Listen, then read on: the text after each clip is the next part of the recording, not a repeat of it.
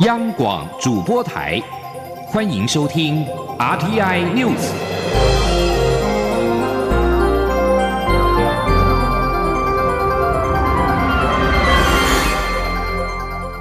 听众朋友您好，欢迎收听这节央广主播台提供给您的 RTI News，我是张顺祥。今天是五一劳动节，蔡英文总统透过脸书发文，感谢劳工朋友于武汉肺炎疫情期间，在不同岗位上各司其职，确保防疫工作跟物资准备稳定的进行。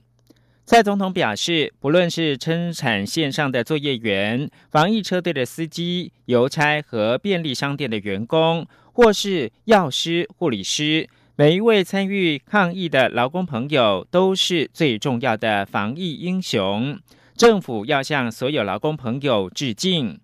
总统指出，因为疫情，有劳工的生计受到了影响，但目前各类纾困补助陆续到位，防疫和纾困，政府都会持续的上紧发条，尽力照顾大家的需求。总统强调，疫情还没有结束，假期可以轻松，但是不能够放松。希望全体国人一起继续加油。受到俗称武汉肺炎的 COVID-19 疫情影响，国内无薪假人数持续增加。劳动部今天公布最新的数据，全台湾有九百二十二家的事业单位，一共是一万八千八百四十人，较上期新增一百一十八家，五百七十五人。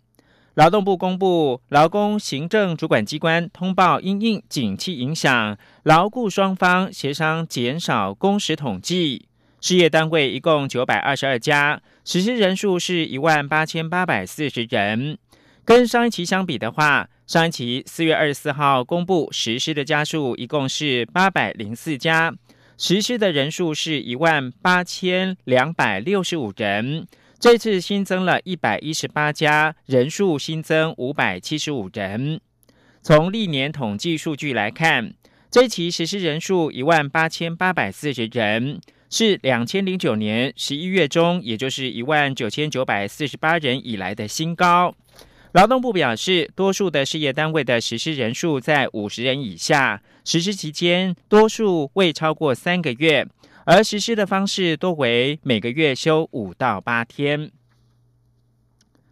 二零一九冠状病毒疾病疫情造成的巨大经济冲击，减班休息劳工人数持续的攀升。虽然劳动部已经寄出一系列劳工的纾困的方案。但民进党立委周春米跟劳团仍然是质疑，未见劳动部在疫情结束之后有具体的振兴计划，而且既有的雇佣安定措施本应发挥稳定就业、预防失业的目的，但启动的门槛过高，十年从未启动过，呼吁劳动部紧速检讨，以应应可能出现的失业风暴。央广记者刘玉秋报道。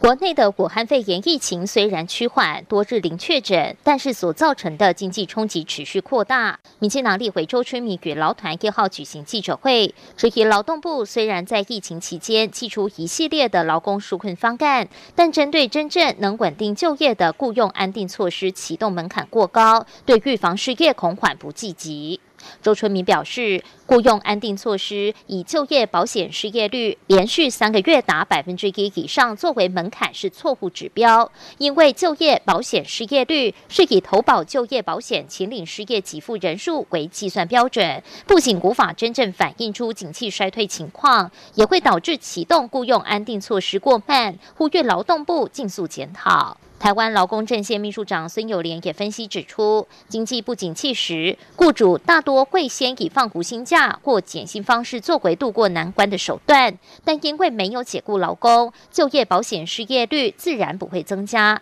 等到就业保险失业率增加时，多半为时已晚。该项制度制定至今十年了，从未启动过，有检讨之必要。呃，它的这样的荒谬性在于说，失业率过高不一定。表示你的就业保险的失业率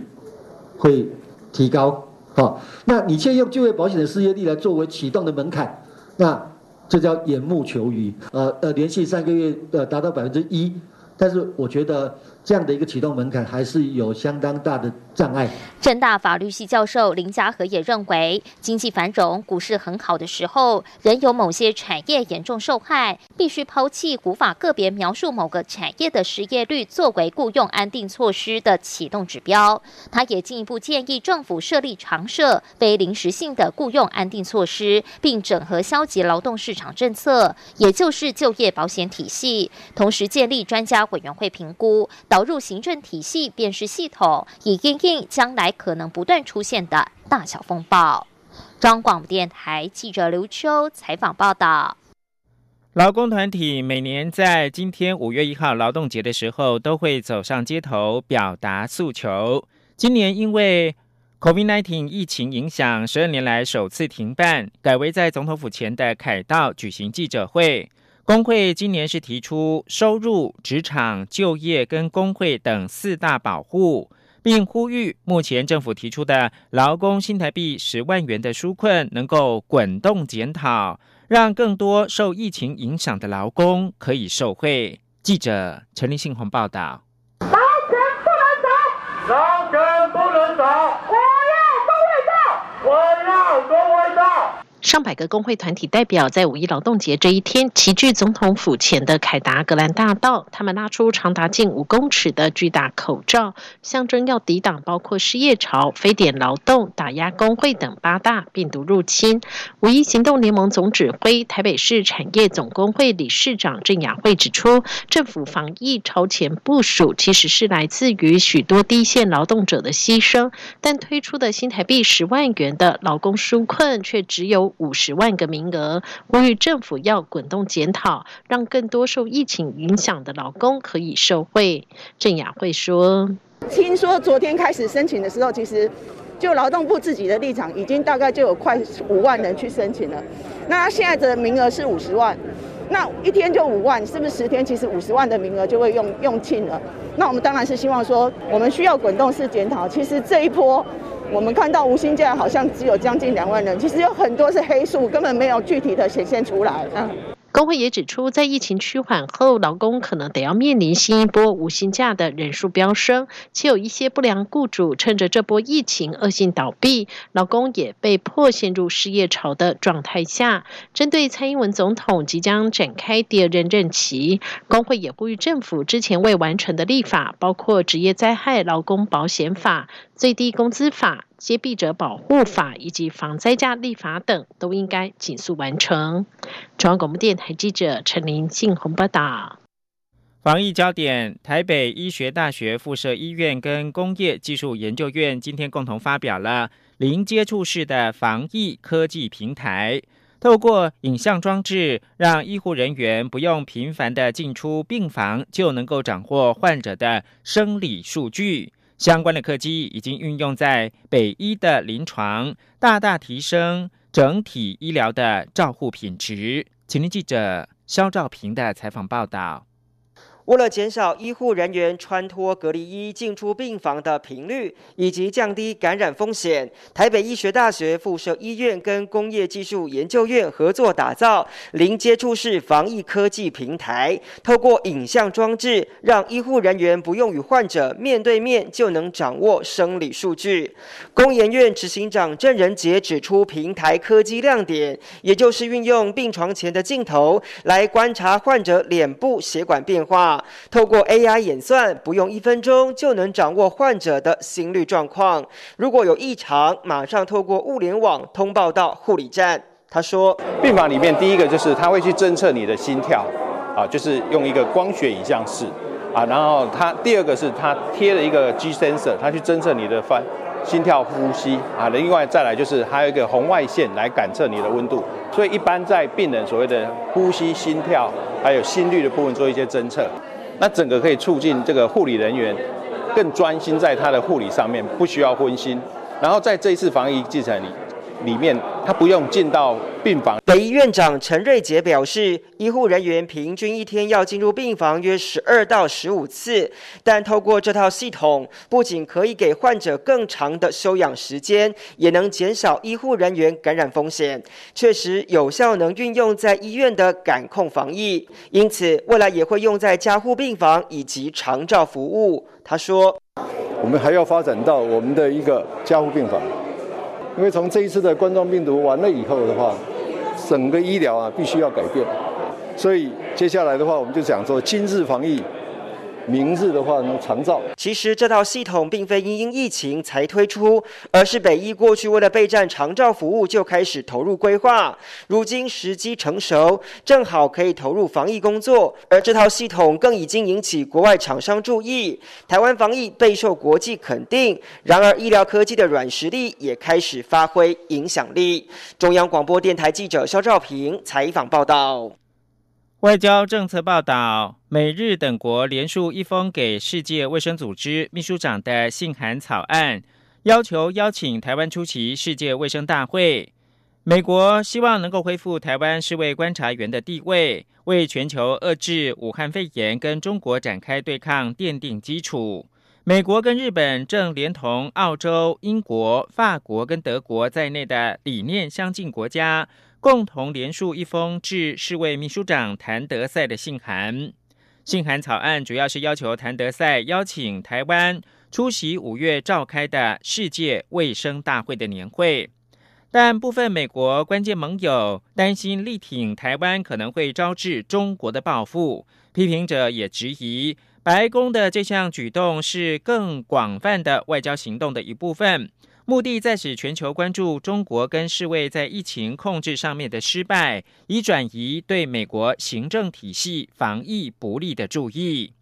此外，台美日近日举办线上全球合作暨训练架构研习，聚焦在疫情的假讯息。外交部次长徐思俭三十号在华府智库的活动当中表示。未来几个月会有更多类似活动，让台湾跟国际分享防疫的典范。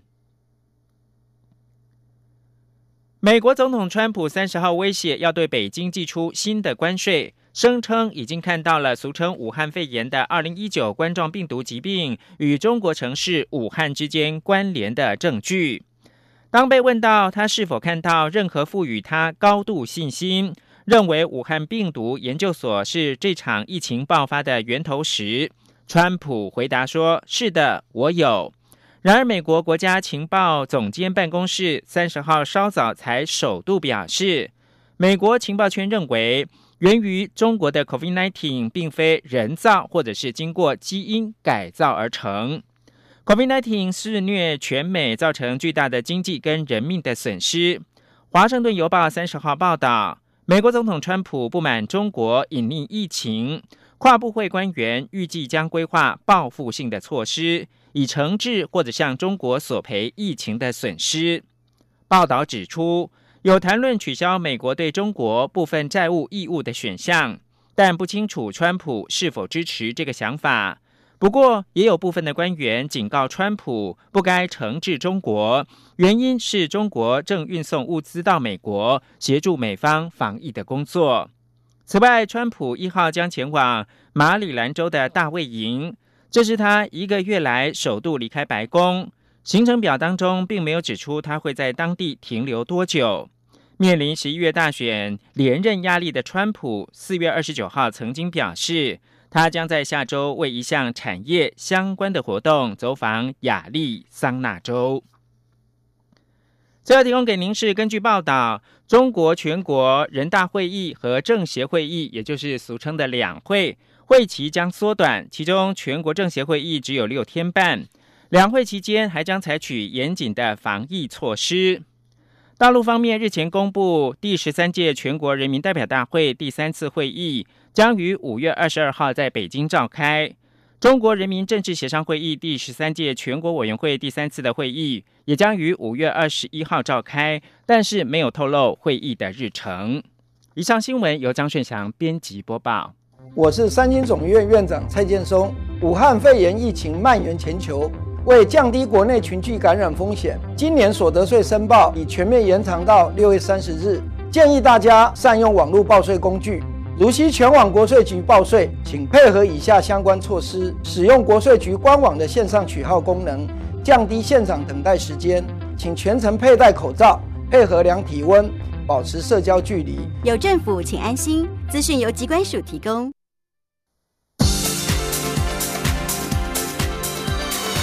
这里是中央广播电台台湾之音，欢迎继续收听新闻。欢迎继续收听新闻，我是陈怡君。犯下杀害铁路警察李成汉一案的郑姓嫌犯，在一审被判无罪，但是后续需要接受强制就医五年。关于思觉失调症的患者接受强制就医的年限，也引发讨论。对此，卫福部心理及口腔健康司司长陈立忠今天在立法院表示，强制就医年限长短可以讨论，各国的做法不一。他认为可以采取危险分级的概念，如果有必要就可以延长。记者王维婷的报道。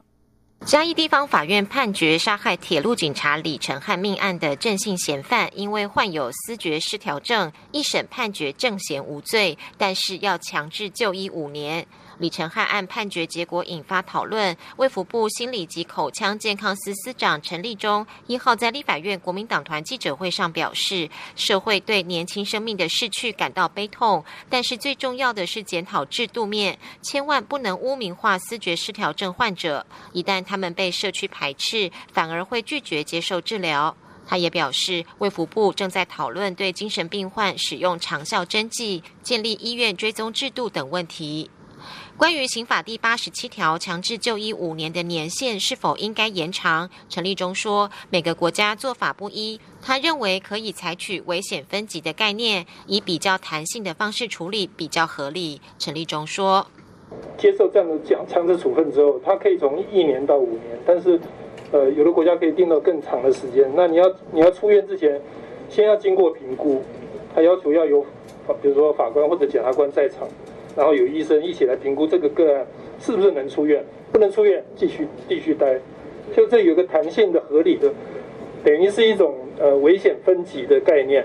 啊，不要说一律就五年到了就必须要出院。国民党团书记长蒋万安指出，嫌犯接受强制就医，回到社区是否会造成民众人身安全疑虑？他呼吁政府拿出完整计划，避免民众恐惧。他也表示，警政署应该检讨警察在密闭空间使用警械的时机，不仅为了保护自己，也是为了勇敢保卫民众权益。中央广播电台记者王威婷采访报道。赵姓男子搭火车刺伤了铁路警察李成汉腹部致死案一审无罪，让各界哗然。内政部长徐国勇也表示，对于判决深感遗憾，绝对会依法上诉，为殉职员警争取公道。总统府发言人丁允恭今天表示，总统支持检方依法上诉，而且范闲已经还押看守所，相信相关单位能够依法适宜的处置，以保障社会安全。台湾防疫外交超前部署，最近同意叫停运用台湾第二波原赠二十万片的口罩当中的十万片，透过天主教会的系统共同合作，在非洲对抗 COVID-19 疫情的蔓延。台湾原赠教廷的第二波防疫物资二十万片医疗口罩，以及两组国产的热像体温筛检仪，已经在四月三十号全数运抵教廷。教廷新成立的应对新冠疫情委员会是教宗方济各为了因应武汉肺炎当前及长期的困境所设立，由部长图克森枢机主教兼任主席。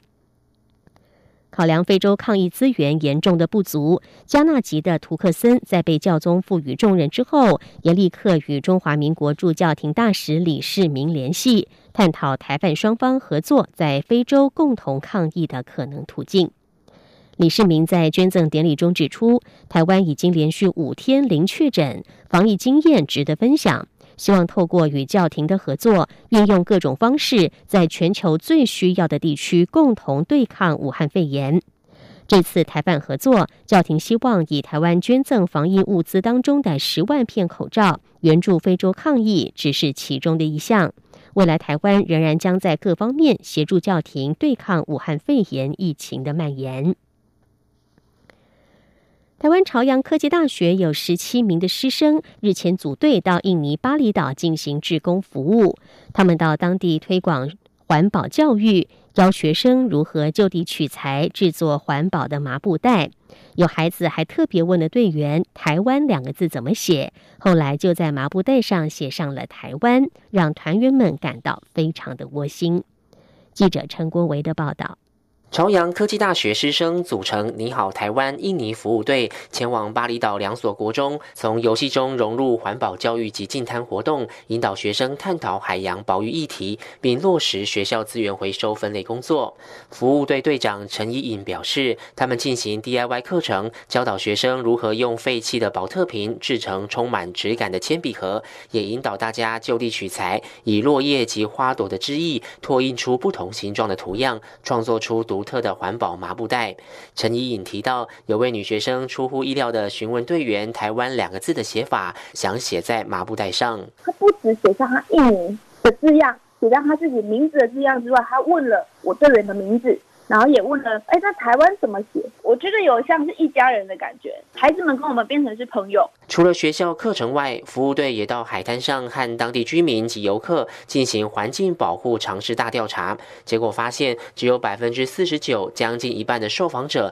对环保与垃圾分类有正确认知，百分之四十二的人有部分的认知错误，百分之九则是所有题目都答错。陈怡颖说，这趟海外志工旅程给他很大的收获。以前他很。会读书，但都是死读书。因为去了以后才发现，很多事物不能只在纸上学习，而是要有发想、创造到执行的过程。现在他在安亲班担任英文老师，也更懂得换位思考，找出最适合每个孩子的教学互动方式。中央广播电台记者陈国伟台北采访报道。再来看到的是一场非常特殊的展览，由艺术家姚瑞忠、策展人尤威以及空总台湾当代文化实验场共同策划的姚瑞忠犬儒共和国大型展览，从今天起在空总园区揭幕，集结了姚瑞忠艺术创作历程当中的重点展件，以及近期四件新录像作品。试图要以国中国的概念探讨当前的国际局势以及威权时代党国历史记忆，相当精彩。记者江昭伦的报道。姚瑞忠犬儒共和国大型展览可以说是姚瑞忠利用空总特定场域交织而成的一项实验计划，也是艺术家近年最大规模的展览。由于姚瑞忠早年在空军服役，他将从军的生命经验直接转化为行动，与空总场所脉络交叠，别具意义。策展人尤为指出，整个展览延续姚瑞忠从九零年代以来不断将历史与幻觉搅拌在一起的创作脉络，并以寄生宿主中华民国为概念，探讨美中台自冷战以来复杂的国际关系以及党国历史记忆。尤为说：“希望通过这种国中国的概念去探讨说，呃，就是当前的这个国际的局势，还有在威权时代下面，呃，台湾人的关于党国的历史记忆这个部分。”展览特别选定空总园区内的美元大楼与中正堂展演空间作为展场，其中美元大楼以“犬儒共和国驻中华民国大使馆”为概念，呈现事件分别以1969年人类登陆月球、1979年台美断交、1989年天安门事件、2001年911恐怖攻击等历史事件作为创作灵感的全新录像委托创作。姚瑞忠甚至为此亲自上阵演出，件件都令人印象深刻。姚瑞忠说。美元大楼呢，我们可以看到很多的废墟的那个一个残骸，我们保留废墟的原貌，所以在废墟当中呢，可以看到这个作品产生的张力。我我觉得个人觉得超级精彩的，我我我都没有想到说啊，那四部的影片呢放在里面会那么的适合哦，有有有一种惊奇屋的感觉。中正堂则被改造成为从艺术家个人视角出发的中华民国史迹馆，展出姚瑞忠在空军服役期间收集的个人文件档案以及数件录像装置。姚卫中过去的全如外史系列作品《玉山漂浮》《解放台湾行动》等重点展件，以及反攻大陆行动续篇原件手稿、艺术家手札，也都难得一次展出。而呼应国中国概念，参观民众可在入口处取得特制的犬儒共和国护照。展场内还可以听到犬儒共和国的国歌，从处处充满荒谬暧昧的氛围中回看历史，反思当下。中国电台记者张昭伦台北采访报道。继续关心国际消息。捷克媒体报道，俄罗斯情报部门可能要暗杀捷克首都布拉格市长赫瑞普。赫瑞普在接受德国之声专访的时候表示，捍卫捷克的民主制度对他而言至关重要，他甚至不惜牺牲生命代价。赫瑞普本月稍早与莫斯科当局有所摩擦，起因是在他执政之下，布拉格移除了一座冷战时期向苏联名将科涅夫致敬的雕像。对于移除雕像所引发的争议，赫瑞普表示，从法律和行政机关上，他无法置评，因为做出这个决定的是布拉格第六区，具有独立性。从政治观点来说，科涅夫则是一个有争议的历史人物，曾经参与1956年镇压反苏联的匈牙利革命，造成许多人的丧生。赫瑞普说：“像这样的威胁恐吓以前从未发生过。”而公开的冲突及指责对他则是家常便饭。有时捷克总统指责他损害了捷克与中国的关系，但他认为中国是把他当成不想兑现长期投资承诺的借口。